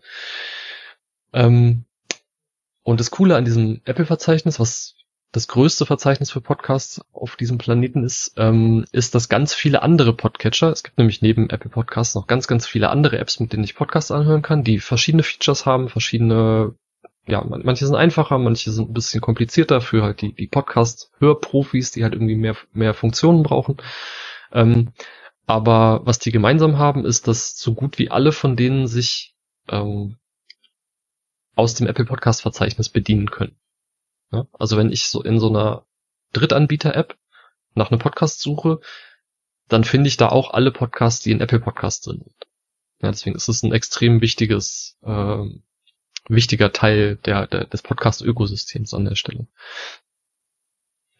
Ähm, neben Apple gibt's mittlerweile noch ein paar andere Podcast-Verzeichnisse. Die gibt's schon eine ganze Weile, aber mittlerweile gibt's auch welche, die ähm, ja ähnlich wichtig werden. Äh, namentlich sind es Spotify. Dieser spielt auch ein bisschen mit. Ähm, Google Podcasts seit ähm, auch schon längerer Zeit. Und jetzt ganz frisch und noch nicht so richtig live ähm, will jetzt auch Amazon an der Stelle mitspielen mit, ähm, ja, im Prinzip werden die Podcasts in Amazon Music und Audible integriert. Unsere Kunden sind immer ein bisschen ungeduldig, wenn sie ihre Episode veröffentlichen und äh, sie nicht direkt in einem Podcatcher auftauchen. Äh, weißt du, wann sich so ein Podcatcher aktualisiert? Also wann holt er denn neue Daten zum Beispiel? Unterschiedlich. ähm, bei also es kommt so ein bisschen drauf an. Es gibt verschiedene Arten, wie diese Podcatcher überhaupt mit den Podcasts umgehen. Bei zum Beispiel Apple Podcasts ist es so, die haben zwar ihr eigenes Verzeichnis, es holt aber jede App, jedes Gerät, prüft selbst, ob es neue Inhalte bei einem Podcast gibt. Ja? Also, wenn ich einen Podcast abonniert habe mit Apple Podcasts, dann geht mein Gerät, geht in Anführungszeichen ins Internet und guckt, ob es Neuigkeiten bei diesem Podcast gibt und sagt mir dann Bescheid. Bei vielen anderen Apps ist es so, dass die nochmal ja, so eine Art eigenes Verzeichnis unten drunter haben, ähm, was sich größtenteils aus dem Apple Podcast Verzeichnis speist, ähm, den Anbietern aber erlaubt, dass die zentral überprüfen können, ähm, ob sich neue Inhalte bei einem Podcast äh, auffinden lassen oder nicht. Und dann eben ihren Apps Bescheid sagen. Das ist so ein bisschen, ja, bisschen wie Religion, die einen machen so, die anderen machen so. Ähm, äh, keine von den beiden Sachen ist richtig. Beides funktioniert anscheinend, hat aber eben ähm, den, den Unterschied, dass es teilweise länger dauern kann, ähm, bis meine App, also das, wo ich das abonniert habe, mitbekommt, dass es eine neue Folge gibt, weil die natürlich nicht irgendwie jede Sekunde nachgucken, weil erstens ist dann mein Datenvolumen wahrscheinlich nach drei Tagen durch und zweitens mein Akku nach fünf Minuten. Ähm, sprich, du, du kannst in den meisten Apps kannst du einstellen, wie oft sie gucken sollen. Ähm, manche machen das auch mittlerweile intelligent. Ähm, die gucken sich im Prinzip an, äh, bei den einzelnen Podcasts, wie oft werden die veröffentlicht und gucken dann eben vermehrt, vermehrt zu diesen Zeiten. Ja? Ähm, und ganz wichtiger Unterschied dabei, vor allen Dingen, wenn es ums, ums Apple Podcast Verzeichnis geht, dadurch, dass dieses so zweigeteilt ist, das Verzeichnis und die App, die sich selbst nochmal aktualisiert, ähm, kann es dann einen Unterschied geben zwischen wann taucht es im Verzeichnis auf und wann kriegen meine Hörer ähm, Bescheid. In der Regel ist es so, wenn ich den Podcast abonniert habe, kriege ich Bescheid, dass es eine neue Folge gibt auch wenn das Verzeichnis noch nicht aktualisiert ist. Und das ist eben das, was du eben meintest, ähm, dass die, die äh, unsere Podcaster da ab und zu ein bisschen ungeduldig sind und dann den Support anschreiben, hier, äh, meine Folge ist noch gar nicht online in, in Apple Podcasts. Und wir dann halt eben immer sagen, ja, es taucht tatsächlich noch nicht im Verzeichnis auf, weil das dauert immer ein bisschen. Es hängt auch ein bisschen davon ab, ja, ob es bei Apple gerade irgendwie Probleme gibt, aber in der Regel sind es so, ja, eine Stunde, vielleicht zwei, bis es auftaucht, meistens schneller. Ähm, die Leute, die das aber schon abonniert haben, die können entweder in ihrem gewählten Intervall kriegen die sofort mit, ähm, dass es eine neue Folge gibt, oder wenn sie eben in ihren Podcatcher reingehen, in ihre App reingehen und gucken, kriegen sie das sofort mit, auch wenn es noch nicht im Verzeichnis auftaucht. Um dieses Thema Podcatcher vielleicht abzuschließen, äh, die letzte Frage, möchtest du einen empfehlen? Ungern. Ähm, ich sag mal so, für, für neue empfehlen sich einfach die vorinstallierten. Das ist bei, bei unter iOS ähm, Apple Podcasts und auf äh, Android-Telefonen Google Podcasts. Ähm, ich würde aber einfach jedem empfehlen, wenn er sich dafür interessiert und ihm oder ihr die, die Standardsachen nicht genug sind oder sie nach einem bestimmten Feature suchen, einfach in den jeweiligen App Stores ähm, mal nach Podcast Client oder Podcatcher zu suchen und da einfach ein paar auszu auszuprobieren. Die meisten davon sind auch kostenlos oder haben so ein, ähm, dass ich zumindest kostenlos ausprobieren kann und später kann man dann Geld einwerfen, um noch mehr extra Features zu bekommen. Aber da findet sich sicher ähm, der eine oder andere, der, der dann vielleicht lieber einen anderen Client benutzt als die Standardsachen ich, ich kann vielleicht sagen, was ich, ich selber benutze Pocketcasts. Ähm, hauptsächlich, weil ich auch ähm, auf dem Telefon und teilweise aber auch auf dem, auf dem äh, Desktop-Rechner höre. Und die haben halt extrem gutes, äh, äh, so eine Synchronisation. Also, dass ich nicht mir merken muss, an welcher Stelle ich jetzt im Podcast war, sondern dass, wenn ich auf dem Telefon aufhöre zu hören, äh, mein Desktop automatisch an der Stelle weiterspielen kann. Ist aber persönliche Präferenz an der Stelle. Okay, aber gegen die Standard äh, vorinstallierten Podcatcher ist erstmal nichts einzuwenden, habe ich verstanden. Nee, um anzufangen auf keinen Fall, ja. Das nächste Thema ist so ein, ist eigentlich ja ein bisschen weiter entfernt jetzt von den Podcatchern. Ähm, es gibt ein Podigy WordPress Plugin. Also mhm. wahrscheinlich müsste man vielleicht doch nochmal kurz erklären, was WordPress ist und dann, wobei hilft mir dieses Plugin? Mhm. Ähm, WordPress ist einfach eine Software, mit der ich eine Webseite pflegen kann, also mit der ich Inhalte ähm, so erstellen kann, dass andere Leute sie später als, als Webseite abrufen können. Äh, und WordPress ist ein extrem äh, mächtiges und sehr beliebtes, äh, eine beliebte Software, die das macht. Deswegen gibt's für WordPress ganz viele Erweiterungen, die sogenannten Plugins, die WordPress um bestimmte Funktionen erweitern, wie zum Beispiel auch eigenes Podcast-Hosting hatten wir ähm, vor, vor ein paar Minuten schon mal. Und auch vor ein paar Minuten hatten wir, dass man, wenn man den unseren Webplayer in seine eigene Webseite integrieren will, dass man da was rauskopieren und irgendwo anders einfügen muss. Und das WordPress-Plugin nimmt einem die Arbeit quasi ab. Ja, da kann ich in diesem, in dieser Erweiterung kann ich sagen, hier, das ist mein Podcast bei Polygy. Und wenn du eine neue Folge bei uns veröffentlicht hast, so dass sie bei den Leuten in den Podcatchern auftauchen und willst sie jetzt eben auch die, die Textrepräsentation auf deiner Website veröffentlichen, dann kannst du, musst du nicht alles per Hand rüber kopieren oder nochmal per Hand neu schreiben, sondern du drückst einfach auf den Knopf und der importiert quasi alle Informationen, die du bei uns schon mal eingegeben hast, in dein WordPress und erstellt dir automatisch die Seite mit Webplayer und, und Show Notes und allem drum und dran.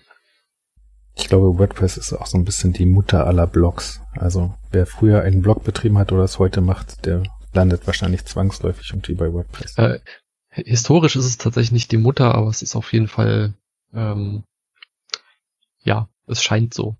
Weil es seit, seit Jahren sehr wenig anderes gibt, mehr. Ähm, Podigy offeriert private oder geschützte Podcasts. Ähm, was muss ich mir darunter vorstellen? Private und geschützte Podcasts ähm, funktionieren im Endeffekt genauso wie normale Podcasts, in Anführungszeichen, ähm, mit dem Unterschied, dass man ein Passwort braucht, Benutzername und Passwort braucht, um sie abzurufen. ist zum Beispiel ganz praktisch, wenn ich eine Firma habe und intern ähm, Informationen verteilen will und es nicht per Text machen will, sondern einfach per ja, gesprochenem Text. ähm, dann will ich aber natürlich nicht, dass irgendjemand außerhalb meiner Firma Zugriff äh, auf diese Inhalte hat. Deswegen kann ich die eben mit Benutzername und Passwort schützen.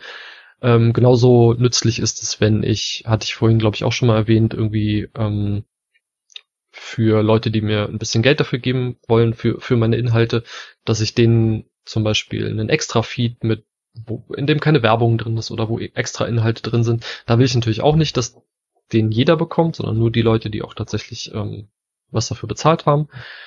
Und auch da ist dann zum Beispiel so ein ähm, geschützter Feed mit Benutzername und Passwort ähm, Ganz praktisch. Und die meisten Podcast-Clients unterstützen das auch ohne Probleme. Es gibt noch einen Begriff aus dem Bereich Podcast hören, ähm, das Audiogramm. Was ist ein Audiogramm?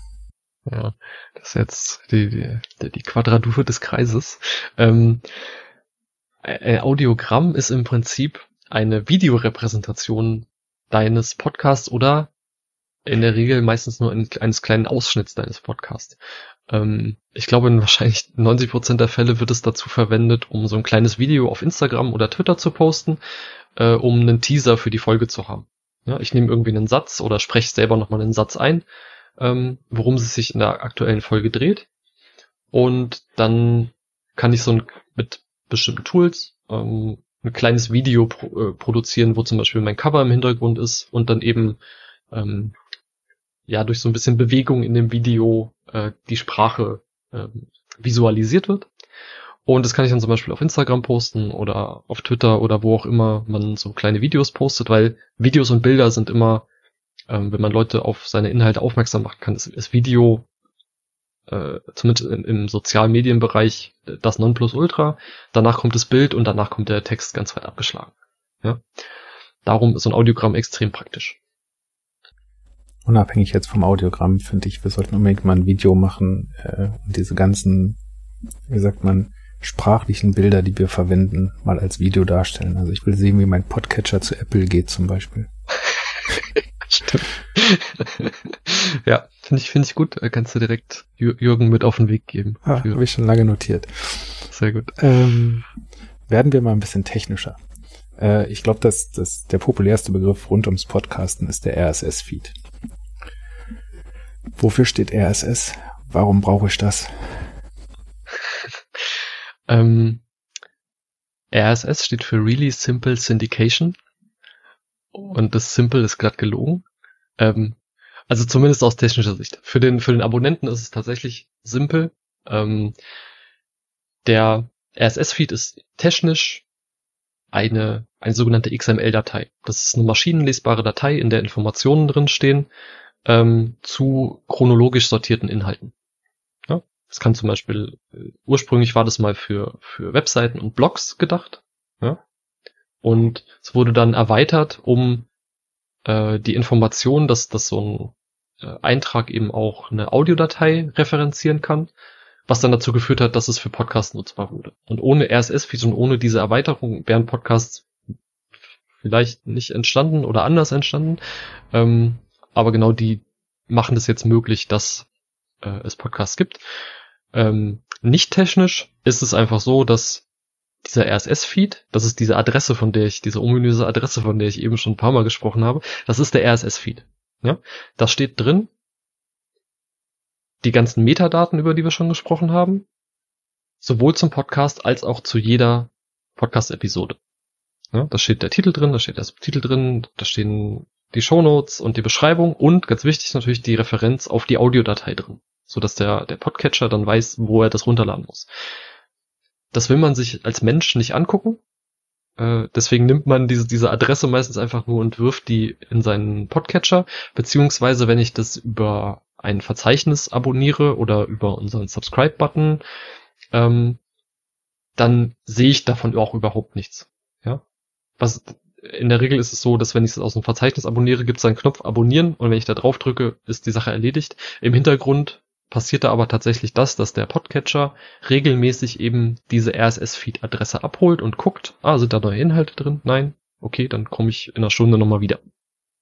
Das ist so die, ja, ich ho hoffe, halbwegs verständliche Erklärung für einen RSS-Feed. Ich habe es verstanden.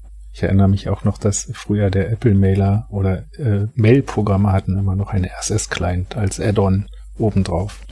Ich glaube, Apple Mail kann es sogar heute noch. Ja, würde ich auch ich sagen. Meine, ich hätte ich neulich irgendwo, irgendwo gelesen. Äh, in dem RSS-Feed steht auch sowas wie eine GUID, also G-U-I-D mhm. geschrieben auf Deutsch. Mhm. Ähm, genau.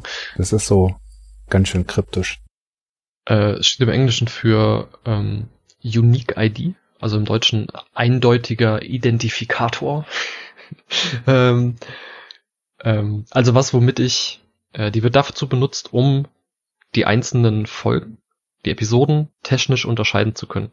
Weil, und hauptsächlich, also sie wird von den Podcatchern benutzt, um herauszufinden, ob sich bei einer Episode etwas so dermaßen geändert hat, dass ich die nochmal runterladen muss. Ja?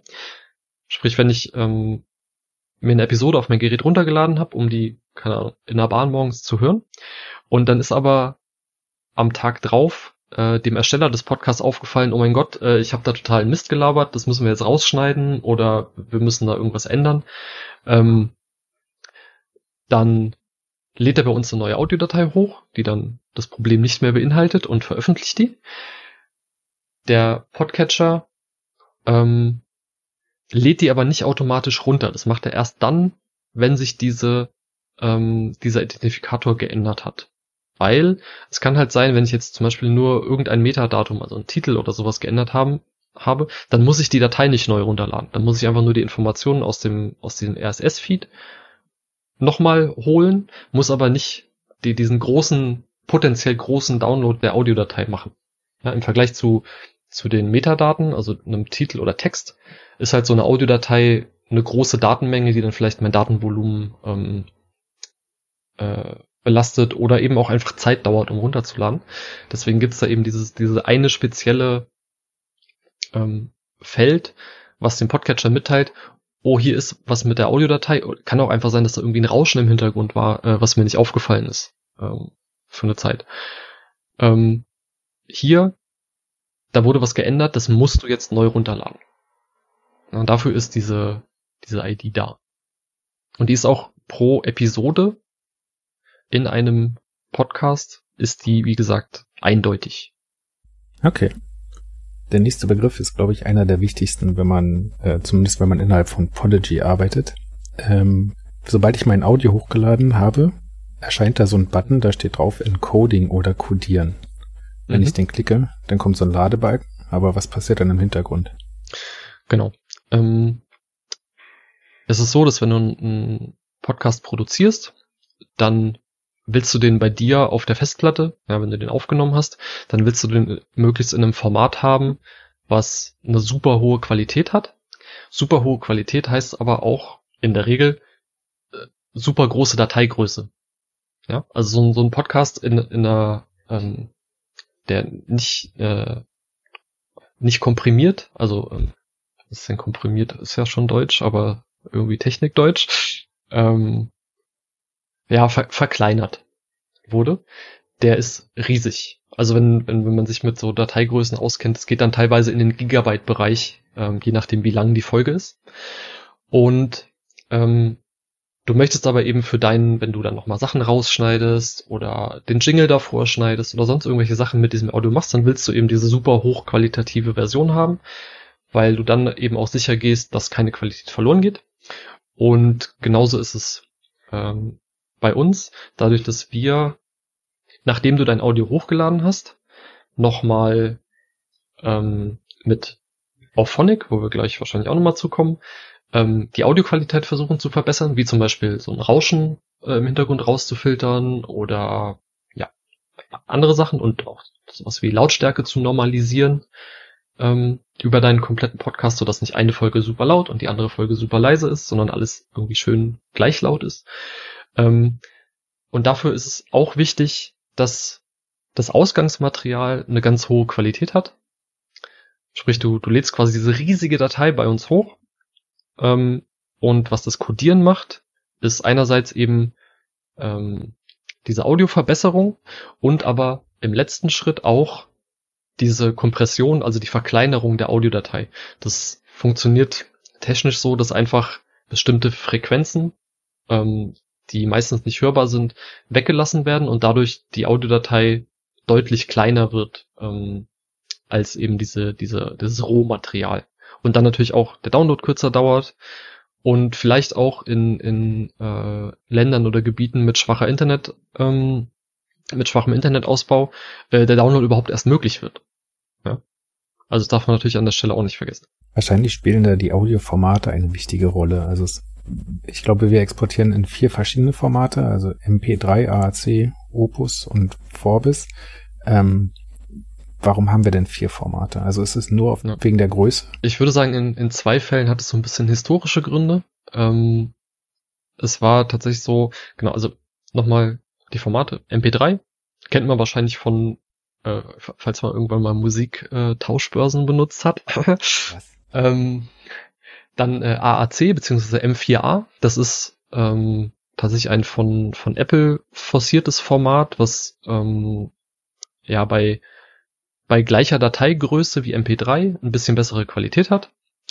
Äh, dann gibt's äh, Orge Vorbis, das ist so ein Open Source Format, ähm, was ähnliche Qualitäten hat wie äh, dieses M4A Format.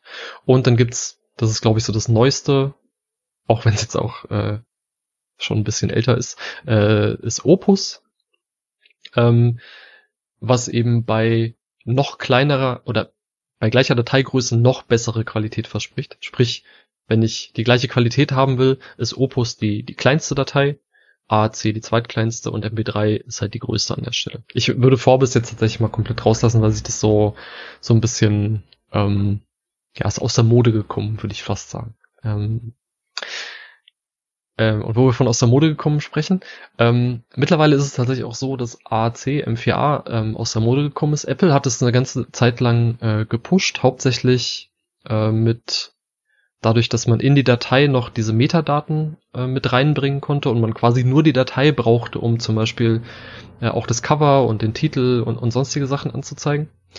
Ähm, Mittlerweile kann MP, MP3 das aber auch, beziehungsweise konnte das eigentlich schon die ganze Zeit, aber die ganzen Player haben das nicht unterstützt.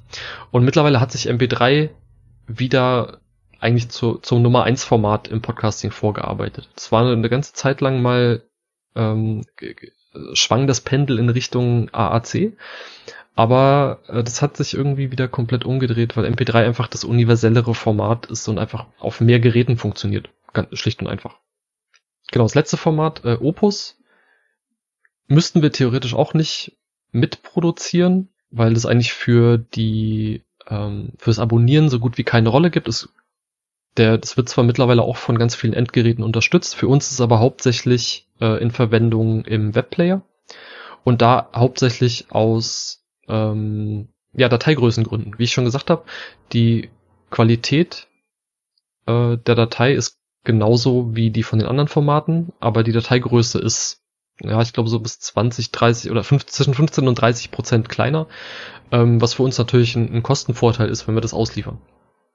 Ja, deswegen machen wir das als Standard für die, ähm, für den Webplayer, für die Browser, die das unterstützen, also für die, äh, ja, für die Software, mit der ich mir die Webseite an, anhöre, beziehungsweise dann über den Webplayer die Folge anhöre. Wenn die das unterstützen, dann liefern wir Opus aus. Ich glaube, dann kommt AAC und dann MP3, also von kleinster Datei zu größter Datei, um halt da möglichst effizient ähm, mit, den, mit den Daten umzugehen.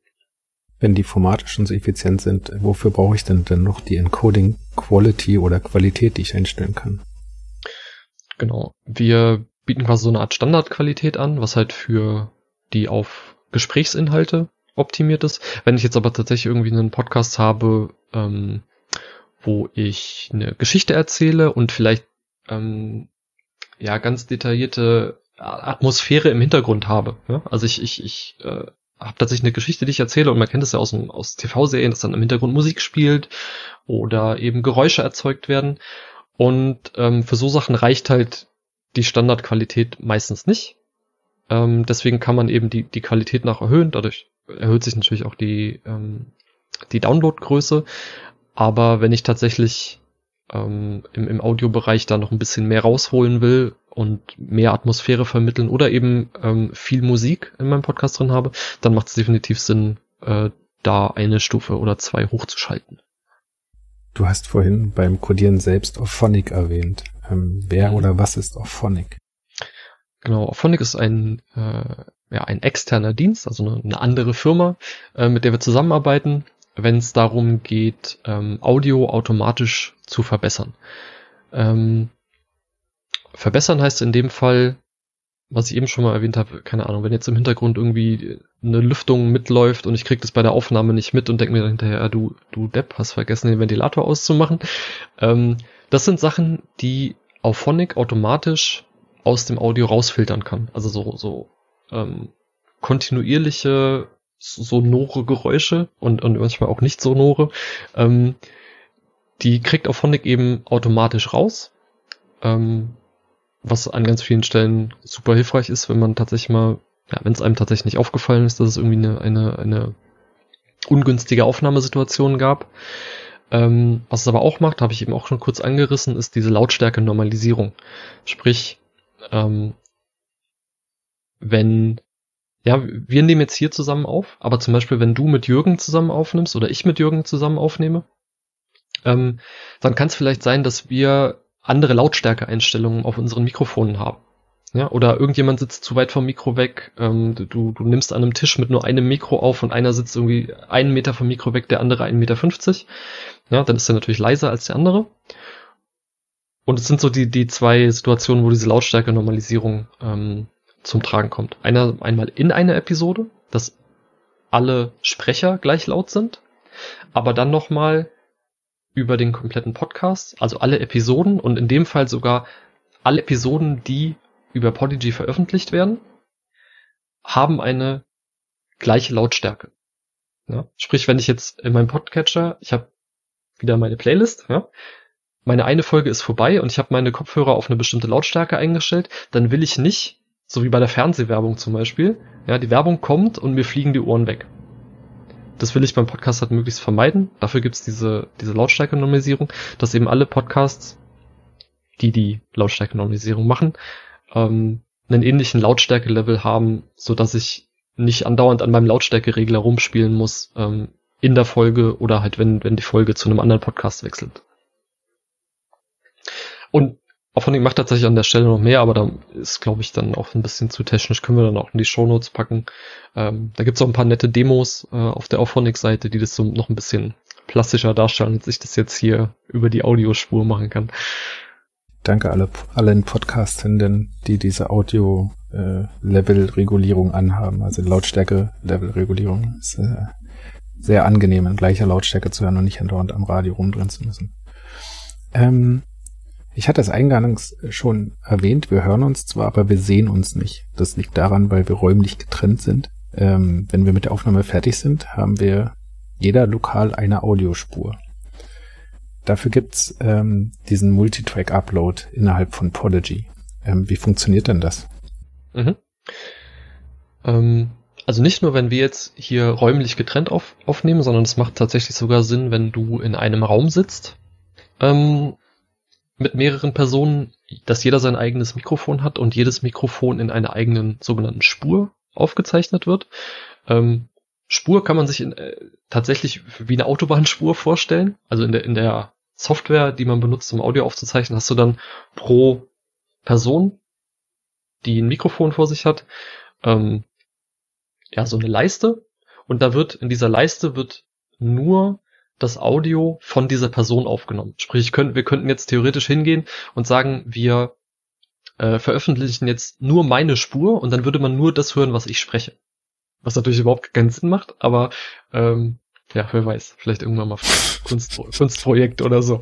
Ähm, warum das total praktisch ist, ist ähm, einerseits macht es den Schnitt hinterher ein bisschen einfacher. Ja, ich kann, wenn ich irgendwie Sachen rausschneiden will, ähm, dann muss ich vielleicht weniger suchen, ähm, wo ich das jetzt tatsächlich machen muss. Ähm, wo das aber extrem zum Tragen kommt, sind zwei Sachen. Einerseits diese Audioverbesserung, von der ich eben gesprochen habe. Ähm, die funktioniert viel, viel besser, wenn jede Person seinen eigenen Track hat und seine eigenen Geräusche im Hintergrund. Ja, sprich, wenn ich jetzt zum Beispiel, wenn ich leise bin und bei mir jetzt hier die Klimaanlage laufen würde, dann würde die ganze Zeit die Klimaanlage in dieses Mikrofon äh, rein, rein Audion. Und du sprichst, und wenn wir nur eine Spur aufnehmen würden, dann wäre das quasi ein Audiomatsch, um es mal mit irgendeinem Wort äh, zu versehen. Ja. Und da ist es natürlich super schwer, das zu trennen. Deine Sprache und dieses Hintergrundgeräusch. Auphonic kriegt es in den meisten Fällen trotzdem irgendwie hin. Ich, ja, Magie wahrscheinlich. Ähm, wenn du aber, wenn wir jeder unsere eigene Spur haben, ja, ich rede nicht und nur die Klimaanlage läuft, dann ist es natürlich viel einfacher rauszukriegen oder rauszurechnen, als wenn ich rede und die Klimaanlage läuft. Oder wenn du redest und die Klimaanlage läuft. Ja, so kann Auphonic kann dann diese Optimierung eben auf dieser einzelnen Spur machen und es funktioniert einfach viel besser, als wenn das alles zusammengematscht ist schon und und ähm, ja ganz viele Sachen gleichzeitig passieren. Je weniger Sachen gleichzeitig passieren, desto desto einfacher ist es ähm, ja, doofe Sachen rauszukriegen. Und ähm, dritter Punkt an der Stelle ist auch tatsächlich, die automatischen Transkripte werden viel, viel besser. Zumindest, wenn, wenn ich jetzt so eine Interviewsituation habe, wenn ich äh, Multitrack habe. Weil ich, ähm, keine Ahnung, wenn man tatsächlich remote, also örtlich verteilt aufnimmt, dann kann es sein, dass man so ein bisschen äh, eine Verzögerung hat.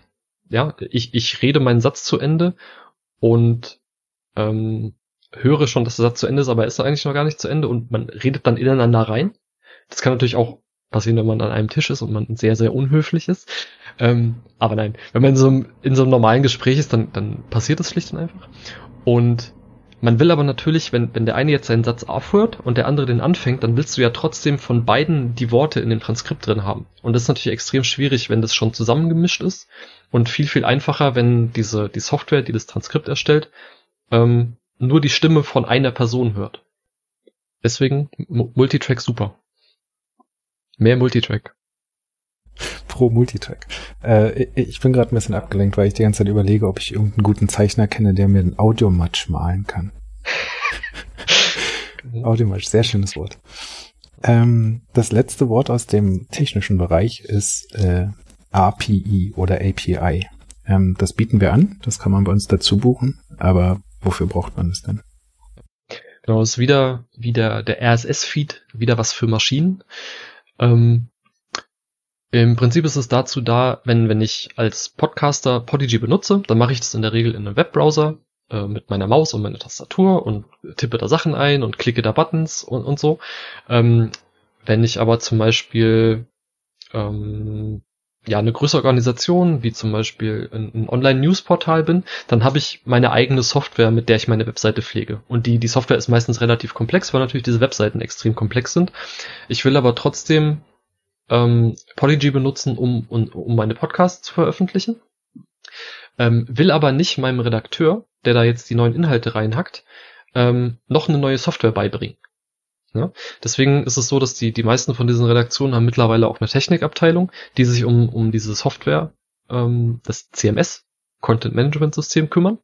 Und ähm, durch diese Programmierschnittstelle erlauben wir quasi, dass zum Beispiel ähm, diese Software, die die äh, diese Online-Redaktion benutzt, um ihre Webseite zu pflegen, im Hintergrund mit Podigy reden kann.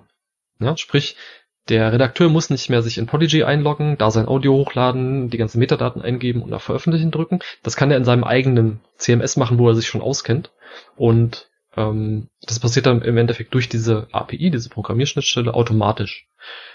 Das ist nur, aber auch nur ein ähm, Anwendungsfall dafür. Also andere Anwendungsfälle sind zum Beispiel auch, wenn ich ähm, automatisch mir die äh, Statistikdaten äh, rausholen will und die mit zum Beispiel meinen Website-Statistikdaten zusammenrühren will, um zu gucken, wie viele Leute, die äh, auf meiner Webseite waren, haben tatsächlich auch den Podcast gehört. Ja, um das hier ein bisschen in Verhältnis zu bringen. Oder wenn ich, ja, einfach ein bisschen kreativer mit meinem Podcast umgehen will auf meiner Webseite oder ich will mir meinen eigenen Podcatcher ähm, programmieren. Grundsätzlich ist damit so gut wie alles möglich ähm, sowohl um die Daten aus Podigy rauszukriegen, aber auch eben, und das ist fast der wichtigere Teil, auch Podigy, äh, Daten in Podigy reinzubekommen aus anderen Systemen, ähm, ohne das alles händisch machen zu müssen. Klasse, also ich finde es gut, wie du echt auf äh, selbst darauf achtest, wann du Fremdworte verwendest und sie dann gleich nochmal zumindest übersetzt. Ja, das funktioniert super. Okay, cool. Äh, der nächste Themenblock, ähm, der ist ganz kurz äh, zum Thema Podcast-Umzug. Also ich habe meinen Podcast schon irgendwo und möchte den jetzt zum Beispiel zu Podigy hin umziehen. Äh, da habe ich zwei Worte, die ich ja gerne von dir erklärt hätte. Das erste ist, es gibt immer so einen Import und da soll man dann seinen RSS-Feed angeben. Ähm, wofür mhm. brauche ich denn diesen Import? Genau, das Thema hatten wir vorher, glaube ich, auch schon mal, als wir über diese Umleitung gesprochen haben. Wenn ich ähm, meinen Podcast entweder aus meinem selbst gehosteten Setup oder eben von einem anderen Anbieter zu Podigy umziehen möchte, dann brauchen wir dafür diese RSS-Feed-Adresse, damit wir quasi eine, äh, die ganzen Daten uns runterladen können und in Podigy reintun können. Er benutzt übrigens an der Stelle tatsächlich auch unsere API. Ja, also wir haben da einen, ein, ein extra Tool geschrieben, was diese alle Daten runterlädt und die dann über die API in deinen Podigy-Account hochlädt. Ähm, und das ist dieser sogenannte Import. Sprich, wir nehmen den RSS-Feed und nehmen alle Informationen, die da drin sind. Wichtigstes, diese äh, ähm, Unique ID, über die wir gesprochen haben, dieses ganz wichtige Feld in diesem RSS-Feed. Ähm, die muss nämlich nach so einem Umzug zwingend die gleiche sein wie vorher, Sonst passiert nämlich äh, der, der richtig dämliche Fall, dass der Podcatcher oder alle Podcatcher, die den Podcast abonniert haben, äh, wenn sie denn so eingestellt sind, die Folgen nochmal runterladen und die als neu ähm, präsentieren. Was man natürlich auf jeden Fall vermeiden will. Deswegen nehmen wir einfach die alten ähm, Identifier mit. Und natürlich auch das ganze Audio, Metadaten, ähm, genau, wird alles aus dem RSS-Feed genommen und in unser System eingespeist. Das ist der Import an der Stelle. Und ich, ich nehme jetzt einfach mal das nächste Wort äh, vorweg. Nein, bitte nicht. Ähm, nein? Okay, dann nicht. Doch, mach ruhig. Also. Nein. Ähm, genau, dann kommen wir nämlich zu dem, worüber wir vorher schon gesprochen haben, die Umleitung. Ähm, damit dir keine Hörer verloren gehen, ähm, musst du dann eben auf deinem alten System, bei deinem alten Anbieter, diese Umleitung einrichten von der alten Adresse auf die neue Adresse. Und ja, im Prinzip habe ich eigentlich alles, was danach dann passiert, äh, habe ich eigentlich gerade eben erklärt, würde ich sagen. Das hast aber doch nicht den nächsten Begriff erklärt, weil meiner wäre nämlich Downtime. Also ähm, ja, die, ähm, die, die gibt's ja nicht durch die durch die Umleitung. Ich wollte gerade fragen, warum, elegant umschifft. Warum will man die nicht haben? Also was bedeutet Nein, das? Okay. Ähm, also zumindest mal auf Deutsch, denke ich, ist für einige ja. hilfreich. Also Downtime in dem Fall würde, wäre für mich sowas wie eine, eine Lücke. Ja, also ich habe eine, eine Lücke zwischen, hier sind die Daten unter der alten Adresse erreichbar und hier sind die Daten unter der neuen Adresse erreichbar. Ja, und im, im, im IT-Umfeld will man so Downtimes, wie sie da ähm, im, im Jargon ähm, benannt werden, will man die möglichst vermeiden oder wenn man sie nicht vermeiden kann, will man sie möglichst kurz halten. Ja? Sprich, du willst auf jeden Fall diese Umleitung einrichten. Ja? Und die Umleitung sollte auch tatsächlich, ja, die, die Regel ist so ein bisschen zwei bis vier Wochen aufrechterhalten werden. Ähm, sprich, wenn du tatsächlich einen anderen Anbieter benutzt, dann musst du zwei Anbieter gleichzeitig bezahlen, aber auch, wie gesagt, nur für einen begrenzten Zeitraum. Ähm, aber um nochmal die, die Wichtigkeit, du, du willst eben keine Lücke zwischen die Zeit, in der die alte Adresse aktiv ist und die Zeit, in der die neue Adresse aktiv ist. Ja? Also wenn ich so eine Umleitung setze, dann ist die alte Adresse immer noch erreichbar, leitet aber auf die neue Adresse um. Sprich, ich habe keine Downtime an der Stelle und verliere dadurch keine Hörer. Ja? Alle, die den Podcast schon abonniert haben, können den weiter abonniert haben ohne dass sie irgendwas händisch dafür tun müssen. Das passiert alles automatisch im Hintergrund. Mein Podcast ist quasi immer erreichbar, egal ob ich umziehe oder nicht. Genau. Ähm, der nächste Themenbereich, ähm, Analytics oder Statistiken, heißt es, mhm. glaube ich, auf Deutsch. Ähm, ja. Wenn man bei uns in die Analytics reingeht, dann fallen einem so ein paar Begriffe auf. Es sind nicht viele, aber so ein paar auf, die vielleicht etwas Erklärungsbedarf benötigen. Also das erste ist Download und dagegen, oder bei uns heißt es Download und Stream. Ich würde sie gern trotzdem mal von dir trennen lassen und ähm, ja, was bedeutet es am Ende? Ja. Genau, bei uns im, im Statistik- oder im Analytics-Dashboard ist es äh, ein Ding, der Download und der Stream, ähm, weil wir das eben zusammenrechnen. Und warum müssen wir das zusammenrechnen? Weil es technisch zwei unterschiedliche Dinge sind. Der Download heißt, ich ähm, bin morgens zu Hause und habe meinen Podcatcher offen, sehe, ah, das ist die neue, neue Folge von meinem Lieblingspodcast und drücke auf Download. Dann geht der Podcatcher hin und sagt, okay, ich lade jetzt diese Folge komplett in einem Rutsch auf mein Gerät runter. Ja, das ist ein Download, der ist extrem einfach zu messen, weil ähm, ist eine Anfrage an unsere Server, die kriegen wir ganz einfach raus. Ähm, da müssen wir nichts irgendwie, keine Magie betreiben. Beim Stream ist es so, ich bin irgendwo, ich bin vielleicht auch zu Hause und drücke aber nicht auf Download, um mir das später anzuhören, sondern drücke einfach nur auf Play. Oder ich bin, keine Ahnung, draußen in der Weltgeschichte unterwegs, habe äh, einen Unlimited Datenplan und drücke einfach auf, auf Play bei einer Podcast-Folge.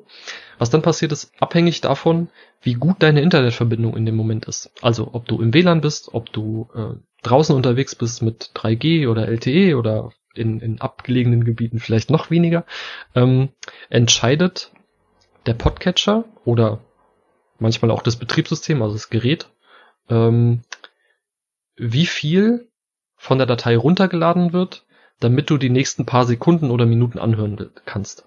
Ja? Sprich, das Gerät sagt, okay, der hat jetzt auf Play gedrückt, ich lade jetzt erstmal, weil ich weiß ja nicht, ob er sich das komplett anhören will und ich bin jetzt hier LTE und habe nur ein Gigabyte im Monat äh, Download zur Verfügung. Ähm, ich lade jetzt erstmal nur die, die erste Minute runter.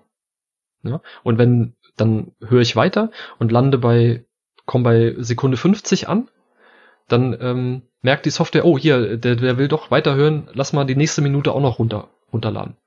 Ja?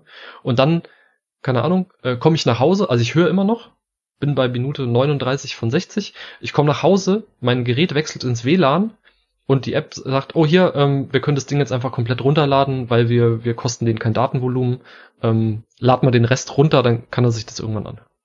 Ja? Sprich, ich habe für eine einmal hören, habe ich ganz viele Anfragen an unsere Server.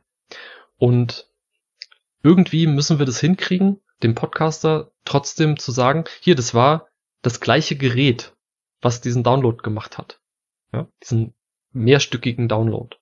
Und genau dafür verwenden wir halt bestimmte ähm, technische Merkmale von so einer Anfrage an unsere Server, um die zu einem Download zusammenzufassen.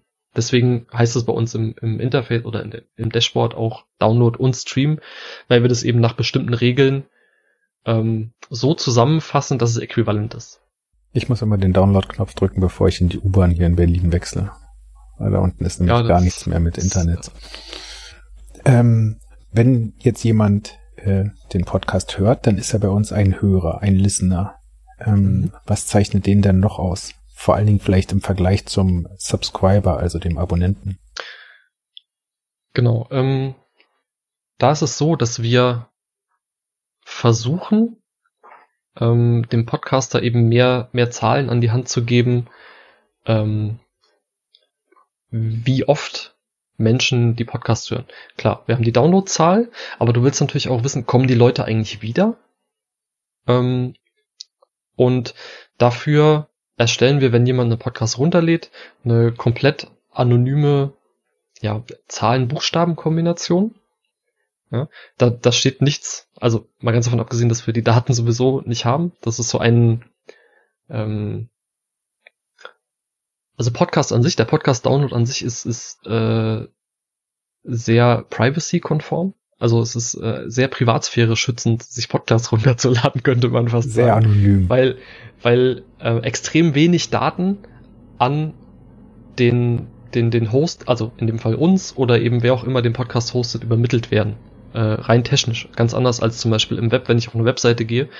Ähm, die Webseite hat viel mehr Möglichkeiten, ähm, mich zu identifizieren, als wir das haben, wenn jemand einen Podcast runterlädt. Ähm, wir versuchen es aber trotzdem, weil wir unserem, unserem Podcastern natürlich äh, an der Stelle so ein bisschen Service geben wollen. Ähm, und im Prinzip sind es auch, ist es dann noch mehr von diesen technischen äh, Daten, die wir bekommen, wenn eine Anfrage auf unserem Server landet. Und die versuchen wir eben, ähnlich wie wir das machen, wenn wir einen Stream zu einem Download zusammenfassen, versuchen wir diese technischen Informationen äh, so zusammenzufassen, dass wir sagen können, okay, eine Person, die den Podcast gehört hat, oder ein, in dem Fall ist es tatsächlich nicht mal Person, sondern ein Gerät, das Gerät, was diesen Podcast runtergeladen hat, hat zum Beispiel auch diesen Podcast runtergeladen. Ja. Und wo du eben gesagt hast, das ist jetzt der Listener, ja, der hat sich was angehört und hat sich das mit dem gleichen Gerät vielleicht auch noch andere von deinen Folgen angehört, dann können wir sowas sagen wie, okay, die meisten von den Hörern, die wir ähm, gefunden haben, haben sich die letzten zehn Folgen angehört. Oder äh, 80 Prozent der, so machen wir es konkret, 80 äh, Prozent der Hörer, die wir gefunden haben, haben sich äh, die, die letzten zehn Folgen angehört. So in der Richtung. Ja? Die Unterstufe davon sind dann die, die sogenannten Abonnenten. Da ist es so, wir, wir identifizieren, wo ein Download herkommt. Also ob der ähm, von unserem Webplayer kommt oder ob der aus dem Feed kommt. Also aus irgendeiner App, die den Feed abonniert hat. Oder ja?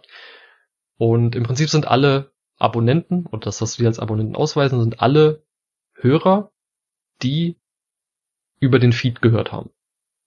Das ist eigentlich die, die Unterscheidung an der Stelle zwischen Listener und Subscriber. Okay. Ähm, wenn ich mir diese Daten nicht so hübsch bei uns im Podigy Interface anschauen möchte, sondern eher bei mir lokal, dann kann ich so ein CSV mhm. runterladen. Kannst mhm. du noch zwei Sätze dazu sagen? Was ist ein CSV? Unbedingt. ähm, CSV ist ausgeschrieben, glaube ich, Comma, Comma Separated Values, also Komma separierte Werte. Ähm, ist auch wieder was für Maschinen an der Stelle. Ähm, ich denke, die meisten werden Excel kennen oder eine Tabellenkalkulation, ja, wo ich, wo ich äh, Daten in, in Spalten und Reihen ähm, mir, mir eingeben und darstellen lassen kann. Und CSV ist im Prinzip eine maschinenlesbare Repräsentation von so einer Tabelle. Ja, ich habe Zeilen, die sind genau äquivalent zu den Zeilen in einer Tabellenkalkulation.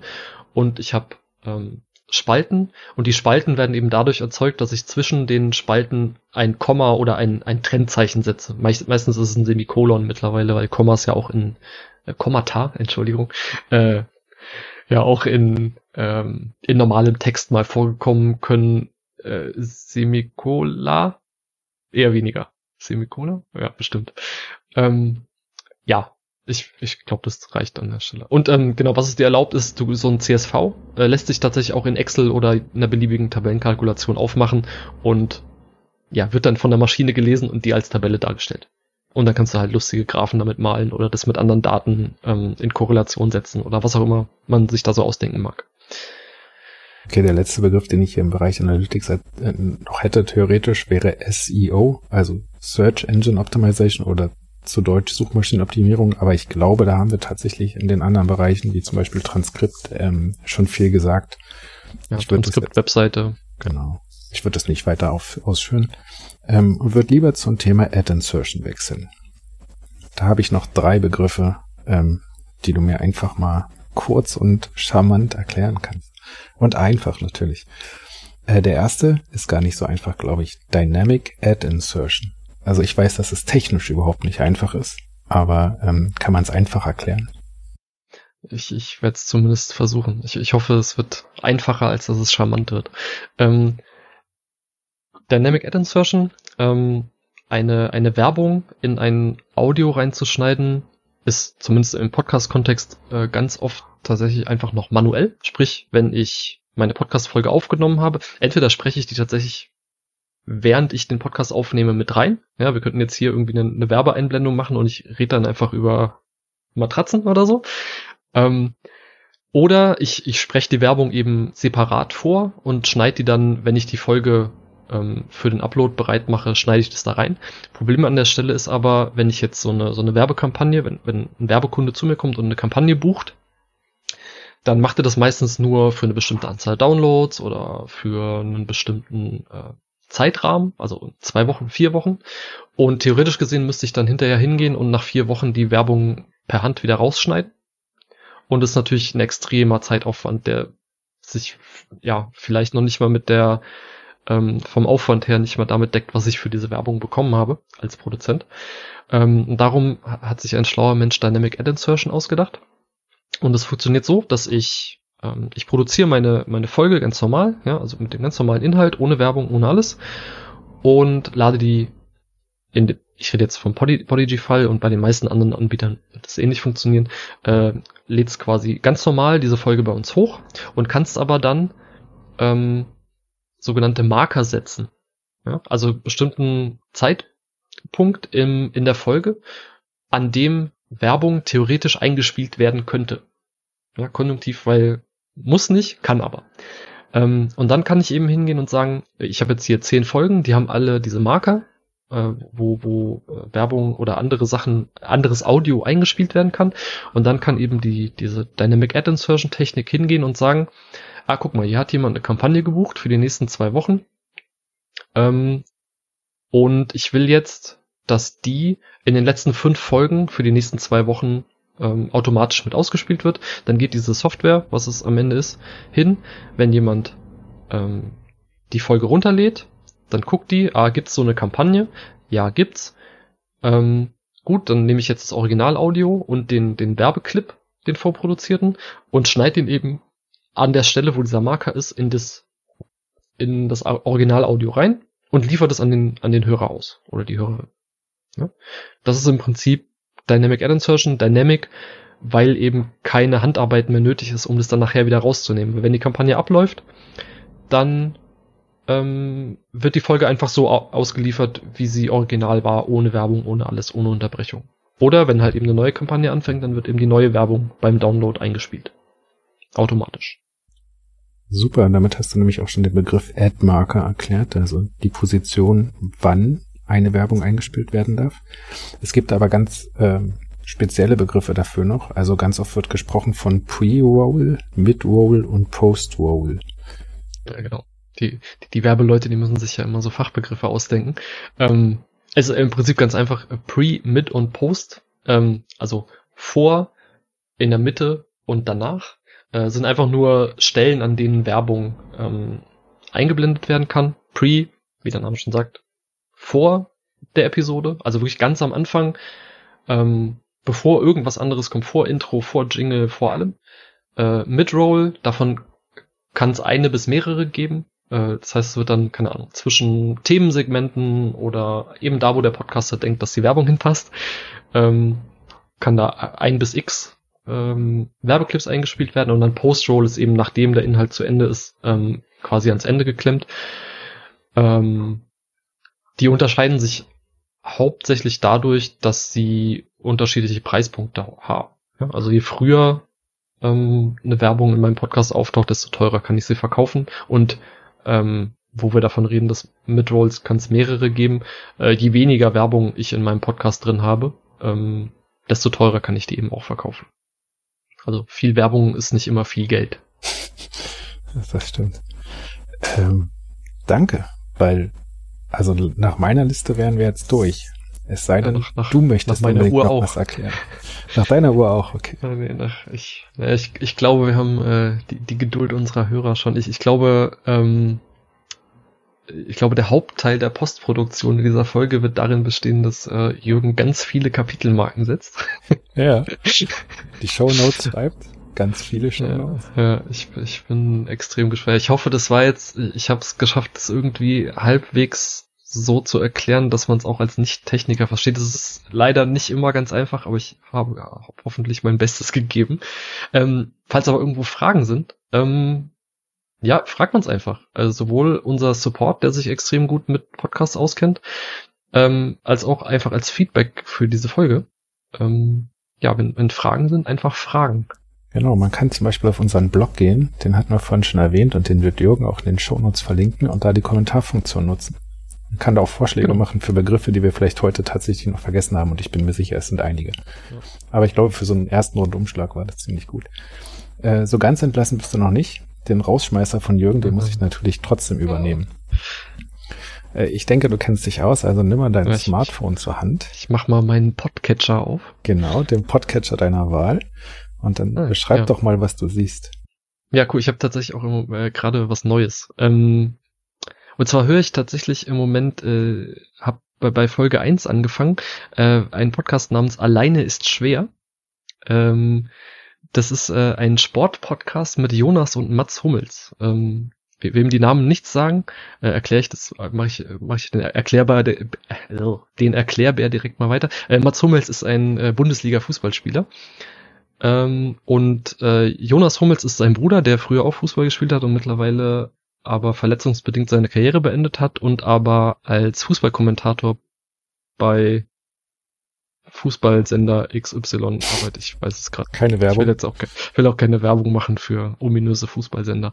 Ähm, das Ganze ist relativ witzig, weil es auch nicht so, so krass überproduziert ist. Also sie nehmen halt irgendwie beide immer zu Hause irgendwo im Wohnzimmer auf und mal fällt da irgendwie auch was um oder fährt irgendwie die Feuerwehr vorbei. Also es ist ähm, äh, sympathischer, als ich es mir vorgestellt habe am Anfang. Ähm, und was halt ganz cool ist, sie reden halt eigentlich fast nie über Fußball, äh, was man überhaupt nicht erwarten würde, sondern über ganz viele andere Sportarten und teilweise äh, jetzt, äh, da bin ich leider noch nicht, ähm, über so ein bisschen kuriosere Sportarten, über die man vielleicht auch noch überhaupt nichts gehört hat. Ähm, und es ist, ist ein nettes Format. Ich habe jetzt ähm, dadurch, dass äh, in der Sommerpause erscheinen immer sehr wenig von den Podcasts, die ich, die ich ähm, regelmäßig höre. Deswegen habe ich das jetzt mal angefangen und äh, die Zeit genutzt, da ein bisschen den, den Katalog aufzuholen. Alleine ist schwer. Klingt interessant, werde ich mir auf jeden Fall mal anhören. Ähm, ist aber äh, eine klare Empfehlung deinerseits, habe ich verstanden. Ja, auf jeden Fall. Also es ist, ähm, wie gesagt, dadurch, dass es halt, äh, sie sind relativ witzig. sind, ja, sind ja nicht alle Fußballspieler. Ähm, und wie gesagt, was mich halt ähm, dabei bleiben lässt, ist eben, dass es nicht so mega überproduziert ist und jetzt nicht so ein äh, Michelle Obama ähm, Spotify Podcast ist, wenn ich das mal so sagen darf. ich, ja, ich weiß nicht, ob du dir damit einen Gefallen getan hast, aber ja. Das ähm. macht ja nichts. Kommentar Kommentare bitte an marcel.podigy.com. das auch. Na, sehr schön. Äh, ich habe auch noch eine Empfehlung. Ähm, und zwar habe ich den entdeckt und der Podcast ist tatsächlich gerade in der Sommerpause. Ähm, dennoch lohnt es sich, äh, die Folgen auch rückwirkend anzuhören. Also vorhin hast du ja gesagt, bei Nachrichten macht das nicht so viel Sinn. Ähm, bei dem Podcast macht es total Sinn. Äh, der Podcast heißt äh, Mal angenommen und wird produziert von der ARD aktuell. Äh, das ist der Tagesschau Zukunftspodcast. Kennst du den? Nee, sag mir tatsächlich gar nichts. Nee. Es ist ähm, sehr interessant. Also die nehmen immer eine Grundthese und denken die einfach weiter. Also ja, experimentieren, recherchieren, ähm, was wäre denn wenn. Ähm, manchmal wird einfach auch nur der aktuelle Stand zu bestimmten Dingen abgeklopft. Also wann übernehmen Roboter unsere Jobs zum Beispiel oder äh, was wäre, wenn man private Krankenkassen abschaffen würde. Ähm, ganz unterschiedliche Themen. Ähm, die letzte Folge ist erschienen am 9. Juli und war tatsächlich eine Bonusfolge, wo wir das Thema ja vorhin hatten. Ähm, und die ist tatsächlich auch hörenswert, weil da ähm, hört man mal die ganzen ähm, Redakteure und Autoren und Mitwirkenden, ähm, die sich darüber unterhalten, wie sie den Podcast produziert haben, wie sie dazu kamen. Ähm, gibt auch noch mal ein paar Ideen dann ähm, für den eigenen Podcast. Äh, sehr zu empfehlen. Also der Podcast heißt mal angenommen und ist von der ARD. Kann ich nur empfehlen. Das ist gut gemacht. Die Folgen sind kurz und äh, man kann lange drüber nachdenken. Okay. Klingt ja, klingt ja nicht schlecht. Ja, so, jetzt sind wir durch. Hervorragend. Ich habe es äh, im Intro ja gesagt. Vielleicht schafft es Jürgen, sich noch an irgendeiner Stelle reinzuschummeln. Vielleicht nimmt er noch einen kleinen Audioschnipsel und bringt den irgendwo unter. Ansonsten war es heute die erste Folge ohne Jürgen. Aber ich denke, das war jetzt erstmal die vorerst letzte ohne Jürgen und nächste Woche wird er wieder, nein, in 14 Tagen, äh, wird er wieder dabei sein. Danke, Ben, danke für deine Zeit und ähm, sehr gerne. Ich würde dich jetzt mal wieder machen lassen, was so ein CTO so macht. So Dinge. Ja, ja. Ja, genau, so Te Techniksachen. Techniksachen. Hat mich gefreut. Dankeschön. Alles klar.